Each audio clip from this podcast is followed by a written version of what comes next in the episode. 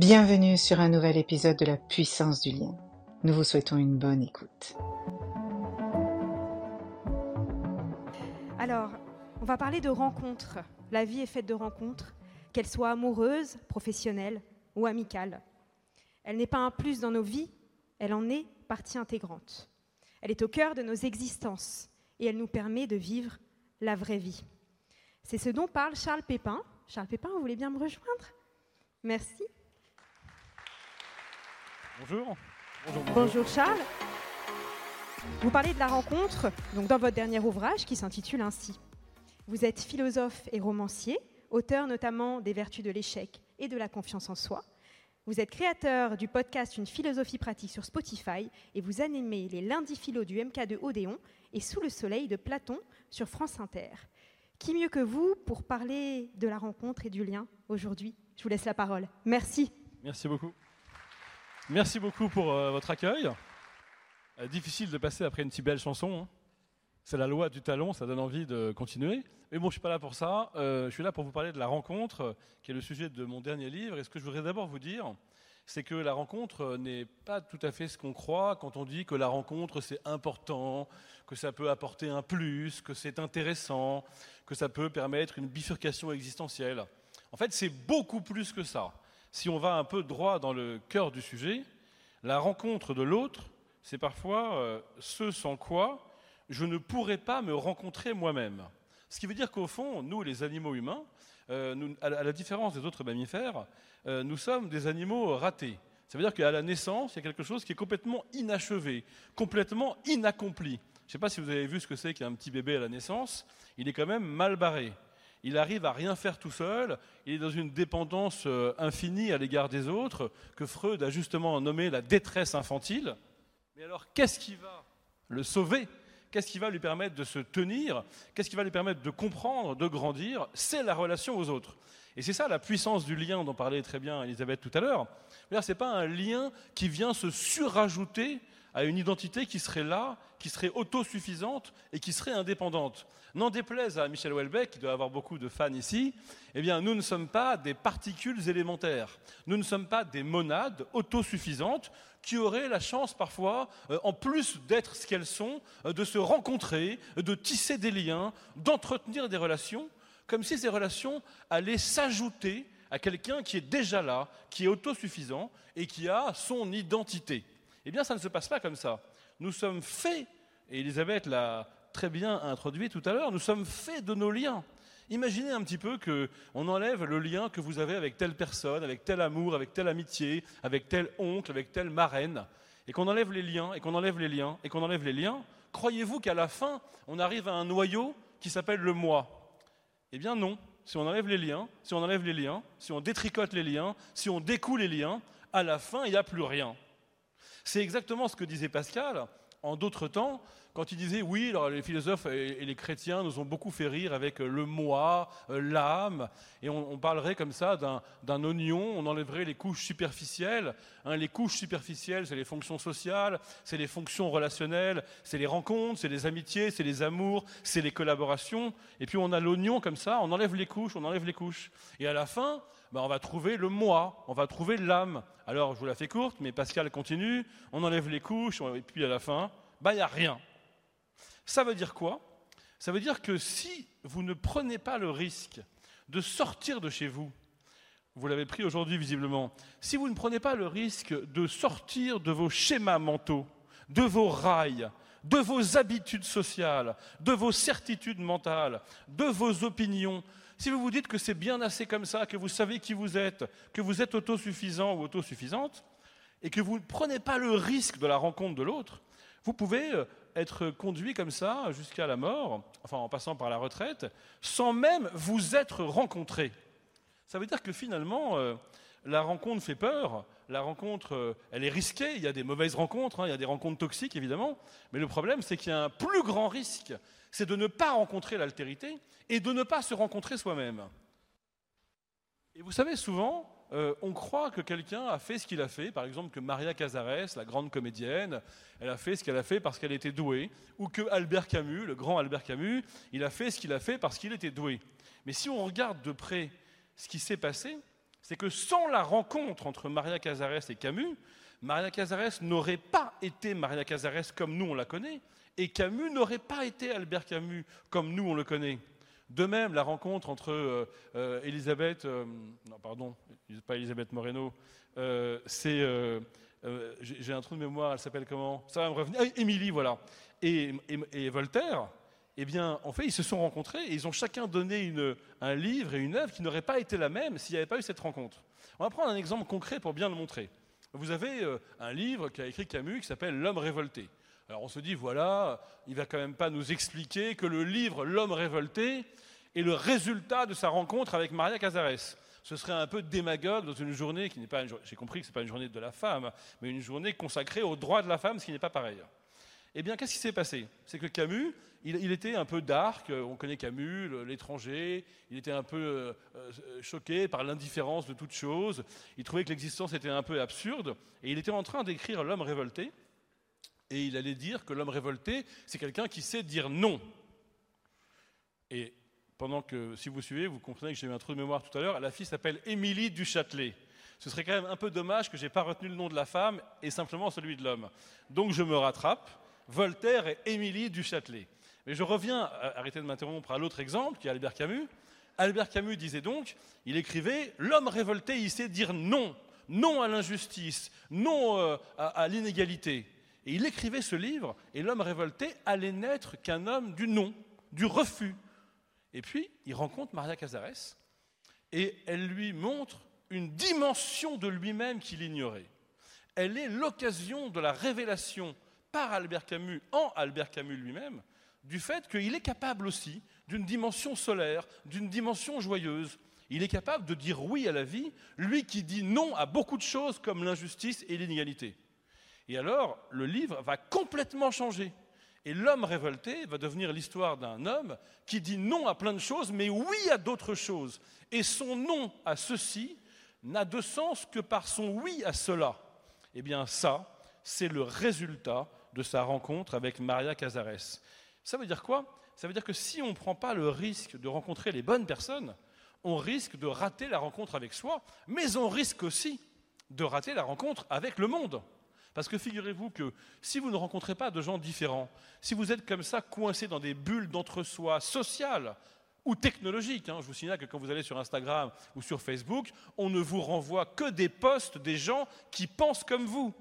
C'est la bulle d'entre-soi technologique. C'est même ça, quand j'ai compris ça, qui a déclenché l'écriture de mon livre. Si vous ne faites pas attention à ça, parce que c'est normal hein, de, voir les gens qu'on aime, d'aller dans les mêmes endroits de vacances, dans les mêmes réseaux de sociabilité, et puis c'est normal, les habitudes sociales, c'est pas grave. Mais si vous ne faites pas attention à ça, et que vous vous laissez enfermer dans des bulles d'entre-soi technologiques ou sociales, eh bien, qu'est-ce que vous allez voir du monde? Suivez bien, parce que ça va devenir un peu plus compliqué. Vous allez voir du monde ce que vous pouvez voir du monde en fonction de vos yeux, de votre classe sociale et de votre enfance, c'est-à-dire pas grand-chose. Vous voyez du monde, ce que vous pouvez en voir, étant donné que vous êtes déterminé socialement, économiquement, physiquement, génétiquement. Franchement, pas grand-chose. Et eh bien, si vous rencontrez quelqu'un, une rencontre amoureuse, une rencontre amicale, une rencontre spirituelle, même la rencontre d'un animal de compagnie. Moi, un jour, j'ai vu mon chat regarder la neige et j'ai compris qu'il y avait un monde que je ne voyais pas, qu'il voyait la neige comme moi je ne la vois pas. Je me suis arrêté un peu, j'ai essayé de devenir chat et de voir la neige comme, mon chat la voyait. Je n'ai pas réussi, mais j'ai essayé. Eh bien, c'est pareil quand on rencontre quelqu'un, rencontre amoureuse, professionnelle, amicale, si on arrive à se mettre un peu à la place de l'autre, à faire ce qu'on appelle en philosophie l'expérience de l'altérité, on va un peu voir le monde avec les yeux de l'autre. Alors on écoute euh, Kurt Cobain, Nirvana depuis 30 ans, mais parce que je t'ai rencontré, que, que je t'aime, je vais, je vais écouter la voix de Kurt Cobain avec tes oreilles. Et c'est marrant, ça n'est pas la même voix. Alors il y a ce film que j'adore depuis, depuis tellement de temps, Rusty James de Coppola, avec Mickey Rourke, jeune avant le problème, et Matt Dillon, sublime, qui est le petit frère de Mickey Rourke. Et en fait, je, l'ai vu 30 fois, je suis un obsessionnel. Et maintenant que je t'ai rencontré, toi, mon nouvel ami, je vais au cinéma avec toi, et en fait, je vois le film encore avec mes yeux et mes oreilles, hein, mais aussi avec tes yeux et j'entends avec tes oreilles. Autrement dit, le monde s'agrandit. Vous comprenez? La rencontre, c'est l'agrandissement du monde et c'est en même temps l'agrandissement de l'intériorité. Parce que si je suis tout seul avec mes habitudes et mes schémas sociaux, en fait, je vois tout le temps la même chose, je ressens tout le temps la même chose. On ne peut pas changer sans la rencontre de l'autre. On ne peut pas s'ouvrir au monde. On ne peut pas agrandir le rapport au monde et en même temps agrandir son intériorité si on ne prend pas le risque d'aller à la rencontre de l'altérité. Alors évidemment, euh, euh, on pourrait dire les choses très philosophiquement en disant que cette expérience de l'altérité, euh, elle est une expérience très perturbante et très troublante. Et on pourrait d'ailleurs aller jusqu'à un point de vue métaphysique. Hein. à, ce moment-là, on irait jusqu'à dire que la vraie vie est rencontre. Ce qui veut dire que la vraie vie, ce n'est pas d'être soi. Méfiez-vous du mot identité. Il porte la violence et la réduction. Identité, vous avez envie d'être ça, franchement? On dirait un staccato de mitraillette. Identité, identité. On dirait vraiment quelque chose d'agressif. Vous avez envie d'être vous-même, franchement Vous avez envie de n'être que vous-même Identité, c'est ce qui ne bouge pas et reste identique à soi, alors même que la vie nous appelle et nous demande de changer, de nous ouvrir, de nous rectifier. La vie nous demande de devenir, pas d'être nous-mêmes. Donc méfiez-vous, je sais que ce n'est pas, pas, le lieu pour le dire, mais trouvez un autre mot. Méfiez-vous du mot identité. Et alors ce que la rencontre nous permet de comprendre, c'est qu'en fait, je ne suis pas la personne que je croyais être. Alors évidemment, c'est dérangeant. Je ne pensais pas que tu allais me plaire. Franchement, j'avais divorcé, j'avais déjà trois enfants, euh, j'en avais bavé, j'avais envie d'une nana plus jeune avec un seul enfant. Bon, c'est bizarre, hein Ne jetez pas la pierre, c'est un personnage de fiction. Ne jetez, pas, la pierre à cette personne. Elle se disait, bah oui, euh, si euh, j'ai pas envie d'avoir d'autres enfants, donc si tu n'as pas d'enfants, bah, tu vas en vouloir peut-être, donc ça fera quatre. Quatre, c'est trop. Et si tu as déjà deux enfants, bah, ça fait cinq. C'est beaucoup. Donc idéalement, bah, autant que tu aies un seul enfant. Et, puis, si tu pouvais être plus jeune, ben pourquoi pas Cette personne a le droit d'avoir ce désir. Et puis, surgit, surgit dans l'existence, une femme plus âgée que lui, avec trois enfants. Et ça marche. Mais pourquoi ça marche? Parce que cet homme a su accueillir ce qu'il n'attendait pas. Et il n'y a pas de rencontre sans une disponibilité à l'égard de l'inattendu. Alors c'est compliqué, parce que quand on sort de chez soi pour faire des rencontres, c'est parce qu'on a des attentes. Et moi, je ne vous dis pas, n'ayez aucune attente, autrement, je n'aurais pas de livre à écrire. Je, ne vous dis pas, euh, n'attendez rien, comme le disent les, mystiques un peu foireux ou les mauvais coachs, n'attendez rien, ça va venir. Non, je vous dis, sortez de chez vous parce que vous avez des attentes. Comme cet homme, il voulait rencontrer une blonde plus jeune avec un enfant. Et simplement, ce n'est pas parce qu'on a une attente qu'on n'est pas capable de se rendre disponible à l'inattendu. Et la thèse de mon livre est assez précise malgré tout, c'est de dire qu'il faut sortir de la pensée dichotomique. Dans la pensée dichotomique, il y a soit le moine zen qui n'attend rien, soit celui qui est focus sur son target et qui est incapable de s'ouvrir à l'inattendu. Eh bien, je crois qu'il faut sortir de la pensée binaire et de la pensée dichotomique. Nous sommes capables d'avoir en même temps des attentes qui mobilisent notre action et font que nous nous bougeons, et de nous ouvrir à l'inattendu, ce qui s'appelle la disponibilité. Au fond, il n'y a de véritable rencontre que de l'inattendu. Imaginez une femme qui s'inscrivent sur un site de rencontre absolument génial, le site révolutionnaire, la, rencontre totale, existentielle, mystique, amoureuse. Et il y a un site avec 444 critères. Et puis, imaginez, faites un exercice mental réellement pendant que je parle, là, que vous avez coché 444 critères. Et euh, c'est un nouveau, une appli qui marche hyper bien critères sociaux, physiques, moraux, sexuels, sensuels, fiscales, tout. Et euh, ça match, ça match. Et vous avez rendez-vous en face de la salle Vagram, à mi-chemin du Royal Monceau et de la salle Vagram, dans un café, avec cette personne, homme ou femme, comme vous voulez. Ce qui importe, c'est que les 444 cases sont cochées. Il faut imaginer alors je sais qu'on n'a pas beaucoup de temps, Elisabeth, mais on va quand même se concentrer un peu, se détendre, on va imaginer.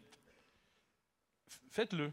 visualiser une personne qui correspond tellement à l'attente qu'elle a coché les 444 cases. Eh bien, ce que je crois, et c'est l'objet de mon livre, c'est que si vous arrivez au rendez-vous et qu'il y a cette personne, il n'y a personne à rencontrer.